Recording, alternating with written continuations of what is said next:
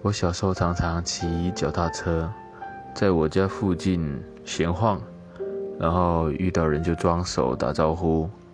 那因为我妈妈是在家里面开家庭理发，所以我都会跟他们说：“我家在哪里啊？我家在剪头发的哦，你们有空可以来，嗯，剪头发来逛逛。”然后就有几个被我推销的邻居们，他们就。从此变成老客户了，然后到现在我已经长大了，还是持续有在联络，所以，呃，家里的人都会讲到这一段。他说我从小就是超级 sales。